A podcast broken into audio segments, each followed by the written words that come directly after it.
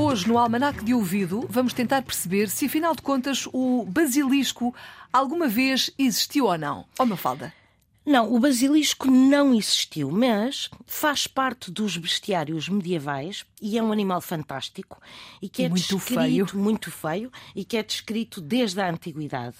E mesmo apesar de nunca ter existido, o basilisco aparece na Bíblia e foi muitas vezes representado, ou seja, este animal que é uma serpente alada com a cabeça e o pescoço e as patas de um galo e que se acreditava que deitava fogo pelos olhos e que assim matava quem com ele se cruzasse. Também se dizia que a única forma de matar este animal era colocar-lhe um espelho à frente. Ele era tão feio que se assustava com a própria Exatamente. imagem.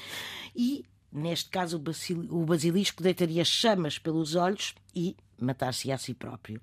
Uma outra superstição ligada ao basilisco é a de colocar o cadáver deste animal, obviamente é um animal imaginário, numa igreja, porque isso afastaria as aranhas e as andorinhas. Ou seja, um animal que nunca existiu, mas que fez parte dos bestiários medievais e que foi descrito na antiguidade, tem no fundo uma grande utilidade ainda hoje. E que até tem referências na Bíblia, não é? Exatamente. Muito bem. Obrigada, Mafalda Lopes da Costa. É assim o Almanac de Ouvido. Sempre que quiser, está disponível também na RTP Play.